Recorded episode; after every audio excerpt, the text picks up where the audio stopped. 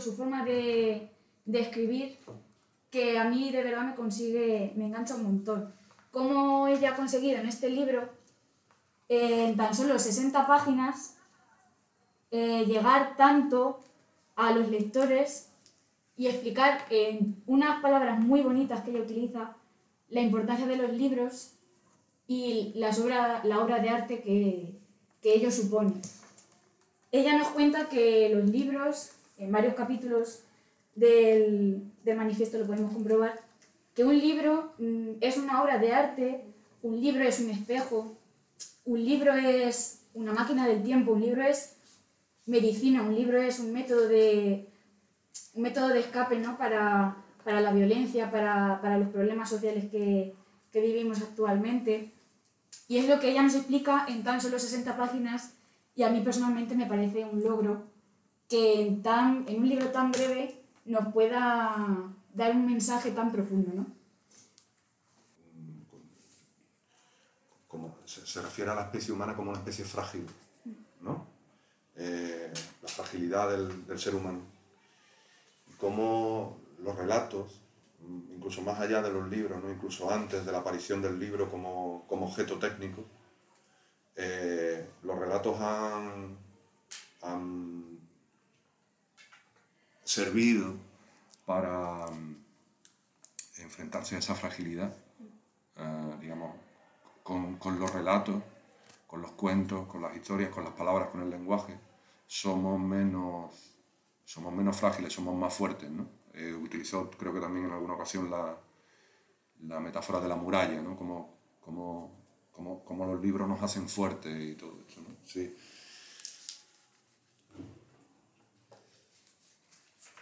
Sí, porque además el primer capítulo habla de eso, de que el ser humano es una especie frágil y que mm, gracias a los relatos, a la literatura, eh, hemos podido pues, eh, recordar eh, las historias del pasado, ya que somos nosotros la única especie que eh, podemos explicar nuestra historia gracias a, los relatos.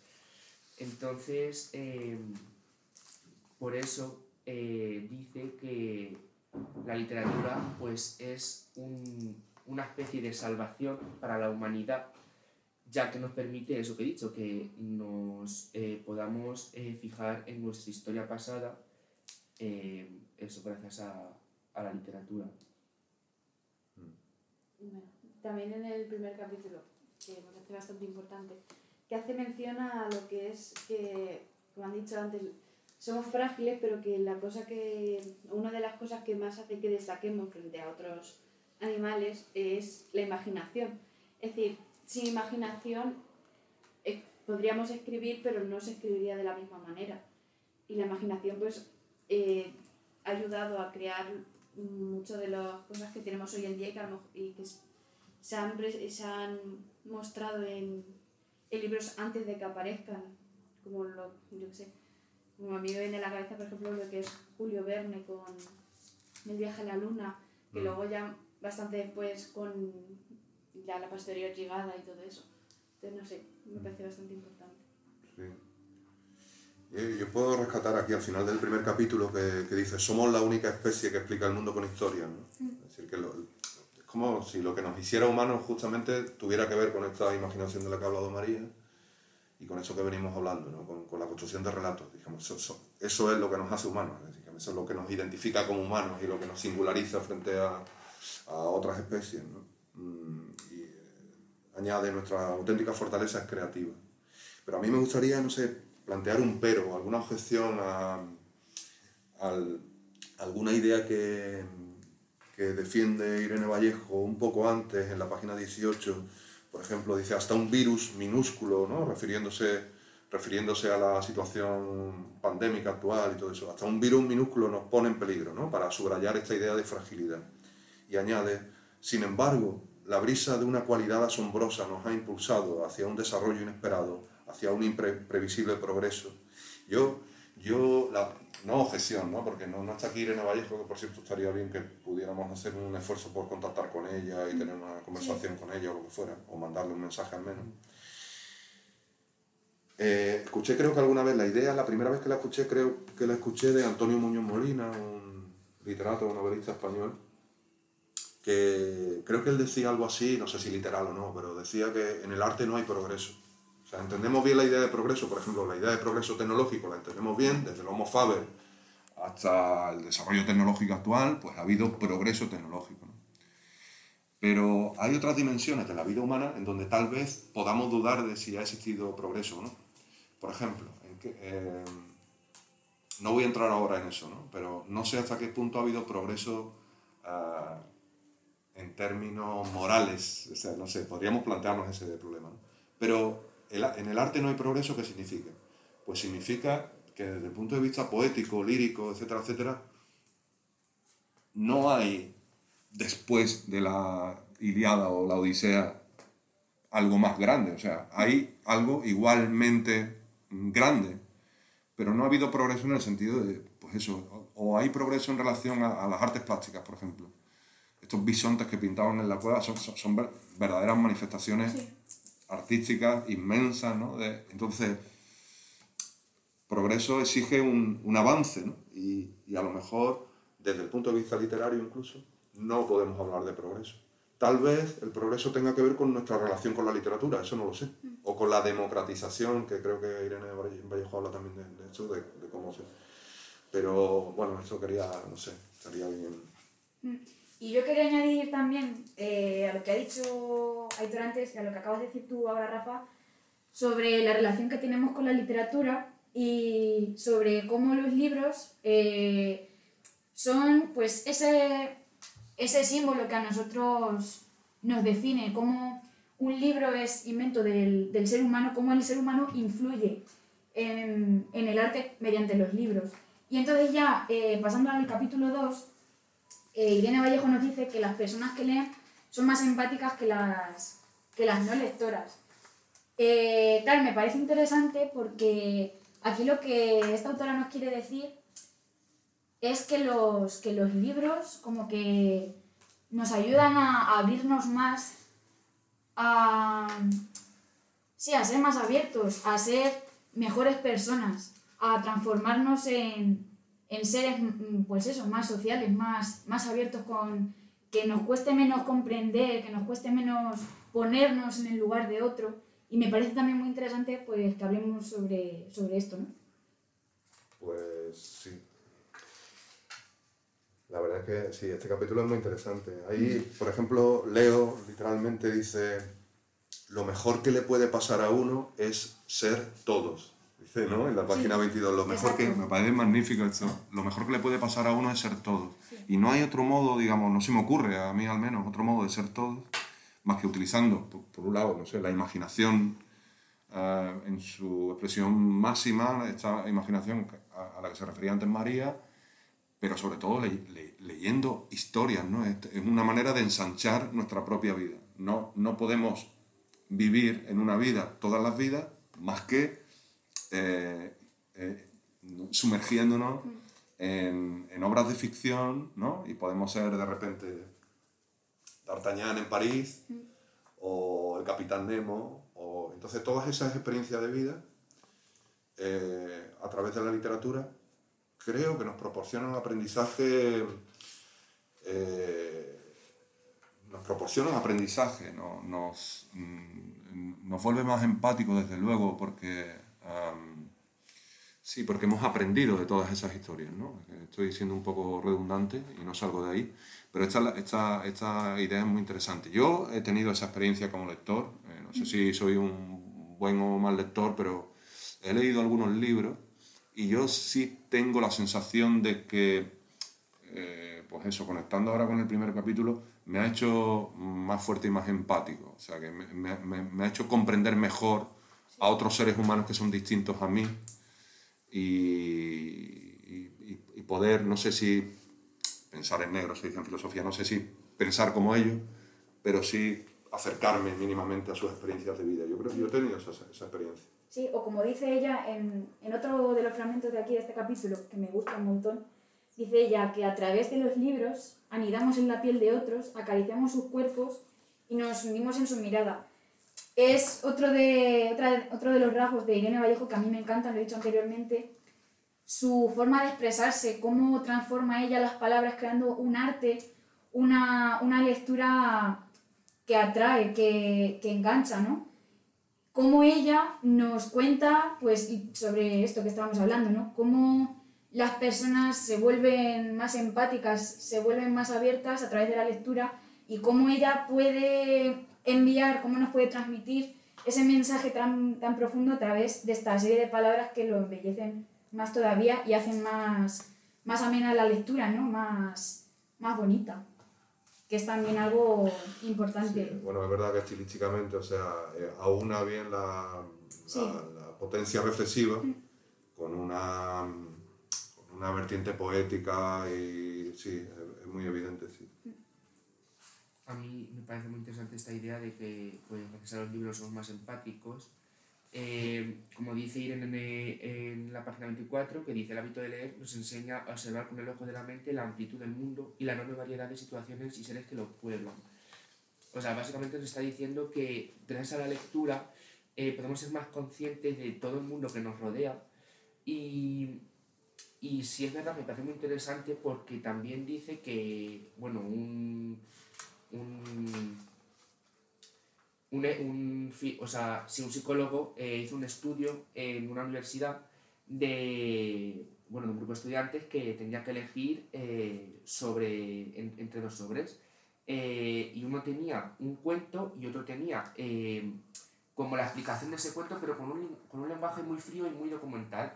Entonces, los resultados se vio que la gente que eligió eh, el cuento, pues tuvo unos eh, niveles más altos de empatía eh, Ah, sí. a los que la gente no lo eligió. Entonces, Sí. me parece muy interesante esta idea. Con respecto a lo que Aitor ha dicho al principio, eh, yo pienso que en parte la lectura también nos ayuda en plan como a ver más puntos de vista. Obviamente no vamos a poder mm, ver como tal o vamos a poder vivir cómo se vive en Filipinas o cómo se vive en Perú o cómo se vive, vive en Canadá. Entonces, leer un libro de un, un escritor, una escritora de allí, yo creo que te ayuda a ver y a cuestionarte pues cómo eres o cómo se vive o cómo estás viviendo. No sé, a mí eso también me parece bastante importante. Sí, co- eh, trato de traducirte, María, o sea, es como si estuviera, bueno, creo que lo que estás diciendo es que ganas en autoconciencia, o sea, que te, te conoces mejor a ti mismo Sí, eh, cuando entras en comparación con otras... Te conoces mejor a ti mismo y conoces mejor lo que es como tu, tu situación en comparación pues, con otros lugares, con otras personas, porque obviamente no vas a poder vivir la misma experiencia que personas de otros lugares o de otros países, Mm, incluso de, de, de otro pueblo en el, dentro del mismo país. mm. Entonces, pues eso también me parece importante, te hace pues, cuestionarte a ti mismo, cuestionar y a repensar pues a lo mejor lo que haces o, o tu manera de ser y todo eso. Yo creo que lo que ha dicho María, lo que acaba de decir, tiene mucho que ver, o algo que ver, con lo que dice Antonio Basanta en la página 26, eh, que bueno, él, él dice literalmente, de la palabra lector deriva el término elector. Y, y ya poniendo un ejemplo, mm, supongamos que en una democracia un pueblo lector, un pueblo empático, un pueblo que tiene una estrecha relación con la literatura, creo que podría ser un, un mejor elector para su, para su gobernante, para la persona que va a controlar el gobierno de, de su, de su estado, ¿no? Yo creo que, que lo que ha dicho María sobre que nos ayuda a reflexionar, nos ayuda a cuestionarnos, eh, a conocer nuestro entorno, a preguntarnos, esto está bien, esto es así, nos puede, nos puede ayudar a eso, a ser mejores electores y a conocer y a reflexionar sobre lo que queremos elegir y lo que queremos nosotros para, para conseguir el bien, como decía Platón, que siempre buscaba el, el bien, o Aristóteles, que a través de los medios quería llegar a, a un bien, porque al final el ser humano busca la felicidad y es así. Yo creo que con la lectura eh, ya no solo nos volvemos mejores personas, sino que es eso, conocemos nuestro entorno y creo que nos ayuda a aclarar nuestras, pues eso, eh, qué es lo que vamos a querer para, para nosotros, para que nos, pues eso, nos gobiernen y nos ayuden a, a sacar adelante el Estado.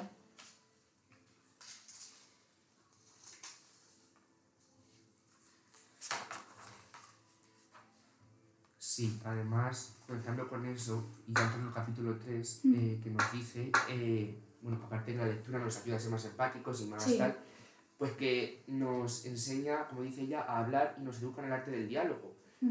Eh, me parece también importante esta idea de que la lectura, pues sí, te hace más empático y te hace ver otros distintos puntos de vista que no son el tuyo, pero es que también es importante porque eh, nos enseña, pues a eso, nos enseña a, a hablar, nos enseña a, a pensar de otra manera, ya que conectado con lo que ha dicho María, de que tenemos otros puntos de vista, pues podemos eh, pensar eh, de otra manera eh, gracias a que pues eso nos está enseñando pues otras circunstancias que no son las nuestras y pues me parece importante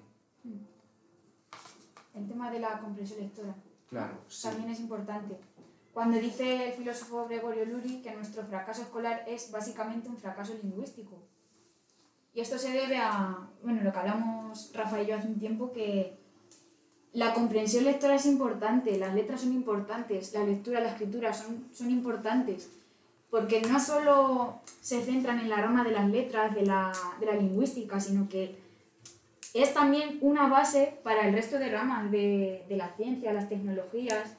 Si nosotros, por ejemplo, leemos un problema de matemáticas y no lo terminamos de comprender, no, hemos, no tenemos una buena comprensión lectora, a lo mejor no sabemos cómo, cómo desarrollar ese problema para solucionarlo. Claro. Y no es, claro, no es en que... el ejemplo este que nos puso Ángela Mm. del problema eh, exacto. claro No es que no sepas hacer no es que no sepas hacer operaciones, no es que no sepas, no seas bueno en matemáticas, sino que a lo mejor tú al leer el problema no lo has terminado de comprender y eso ya te va a suponer una dificultad a la hora de, buscar una solución. Y esto igualmente se puede aplicar a nuestra vida cotidiana.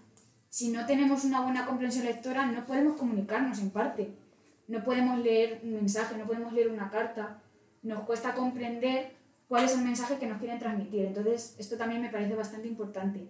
Cómo la lingüística, la comprensión lectora, la escritura son la base de- del resto de, de ramas de- del conocimiento. A lo que tú has dicho, que de la misma manera que no te ayuda a ti a no comprender, o sea, te, te dificulta el comprender las cosas, también dificulta al resto entenderte a ti, porque a menor capacidad lingüística, pues peor se te da explicarte, peor se te da eh, decir cómo te sientes, de expresarte. Yo creo que es algo de a ambas maneras, tanto lo que tú percibes como lo que tú expresas. Sí. Sí, incluso el modo de, creo que lo hablamos el otro día, de contarnos a nosotros mismos. Somos también el relato que construimos de nosotros mismos.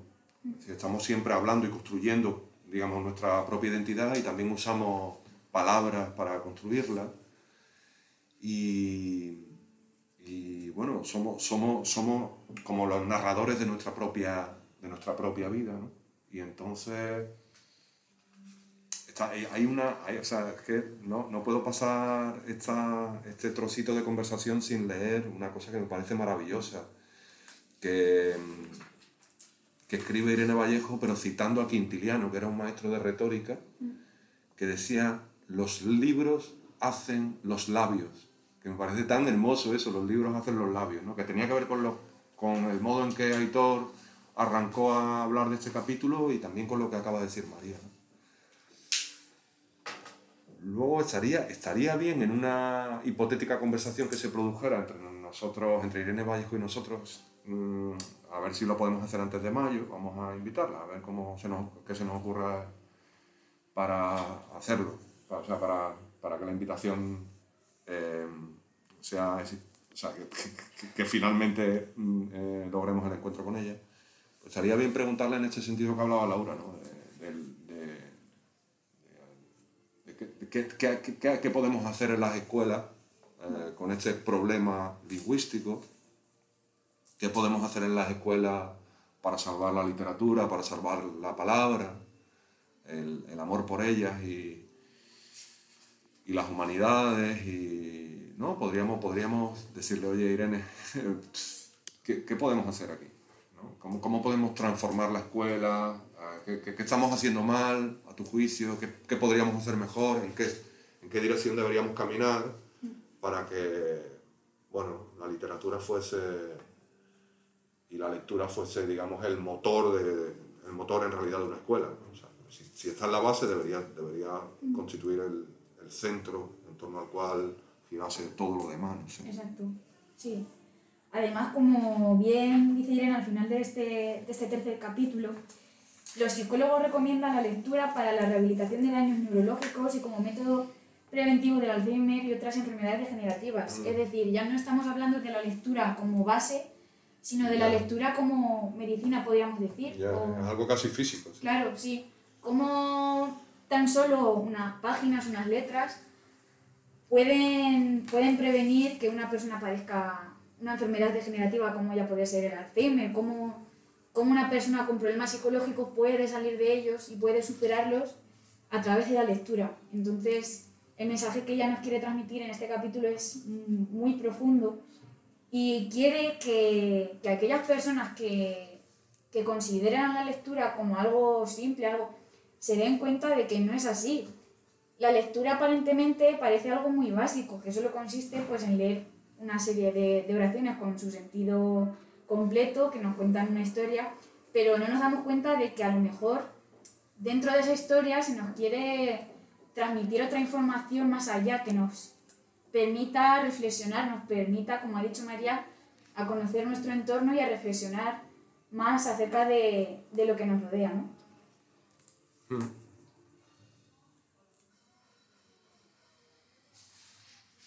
Sí, termina el capítulo diciendo, la lectura es la ebullición de nuestras neuronas, un Big Bang luminoso en el recinto de nuestra mente. Vale, pues, no sé, cuatro minutos más. No, no mucho, cuatro o cinco minutos. Terminamos con el capítulo 4. Termi- Vale. A ver, a mí lo que... Para resumir este capítulo, voy a empezar por el final. En la página 35, que Irene nos dice que, que la máquina del tiempo efectivamente existe, que son los libros. ¿Qué nos quiere decir ella con esto? Pues que toda la historia que viene mm, anterior a nosotros la conocemos gracias a esos manuscritos que, que historiadores han encontrado en, en los distintos puntos importantes a lo largo de, nuestra, de la historia de la humanidad, gracias a escritos y, y luego también ya hablando sobre, sobre la historia, nosotros empezamos a llamar historia aquella época que arranca cuando se empiezan a dar los primeros escritos. Es decir, la historia en sí es cuando ya la gente empieza a escribir, empieza a los Sí. manuscritos que nosotros Sí. vamos a encontrar posteriormente que nos van a ayudar a conocer toda la humanidad que, que ha asistido anterior a nosotros y que luego también, ya partiendo de ahí, nos ayuda a no repetir esos errores que hemos cometido anteriormente, a tropezar con la misma piedra, que luego eh, al final yo creo que siempre acabamos tropezando, pero bueno, somos humanos, nos equivocamos. Pero me parece interesante la manera en la que ella nos quiere transmitir este mensaje diciendo que sí, que la máquina del tiempo existe, ¿no? Las personas siempre, algún, en algún momento de nuestra vida hemos deseado viajar al pasado y revivir aquellos momentos que nos hacen felices. Y siempre hemos dicho alguna vez, pues ojalá existiera una máquina del tiempo. Pues la tenemos y, y es la lectura y la escritura. Si nosotros escribimos, luego posteriormente podemos volver a ese momento en el que estamos escribiendo, volviendo a leer lo que... También Laura, disculpa, también en la otra dirección, o sea, en la dirección en, en relación al futuro, futuro. quiero decir, nos, nos permite soñar, ¿no? Sí. Po- Podemos, podemos escribir el modo en que queremos vernos, imaginarnos, soñarnos Exacto. en el futuro. Sí, máquina, sí. A mí me parece muy importante poder explicarlo, tú lo piensas y dices, imagínate eh, un mundo donde no existieran los libros y claro, te pones a pensar que cómo hubiéramos, no se hubiera podido eh, saber cómo vivían nuestros antepasados. Entonces, mm, creo que es muy importante para mí, de lo mejor del libro, eh, esa frase, eh, porque... es ¿Cuál, que- cuál, Aitor? ¿Cuál? la máquina del tiempo existe en los libros. Porque es eso, es que es nuestra máquina del tiempo para, para poder ver eh, cómo vivían eh, nuestros ancestros. Porque si no llega a ser por los libros, nosotros ahora mismo, ahora mismo estaríamos en una situación inimaginable, porque no sabríamos cómo vivían nuestros antepasados.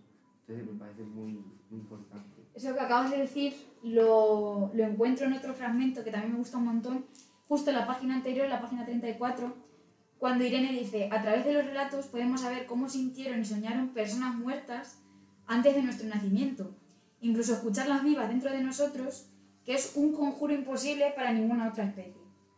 Aquí volviendo a, a lo que estábamos comentando al principio, del libro como, como producto del ser humano, Sí. ese, ese símbolo que nos identifica.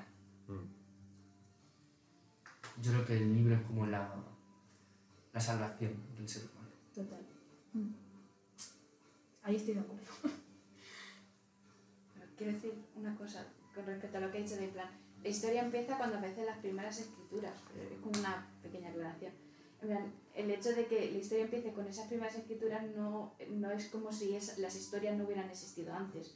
Claro. Mm, No sabemos si a lo mejor esas primeras eh, historias escritas vienen de la época de las cavernas o si vienen de el día anterior. Mm. Entonces, claro, me parece importante como la historia empieza cuando empieza la, la, la escritura, pero le- las historias empiezan desde que el ser humano es consciente de sí mismo, es consciente de... Mm, mm.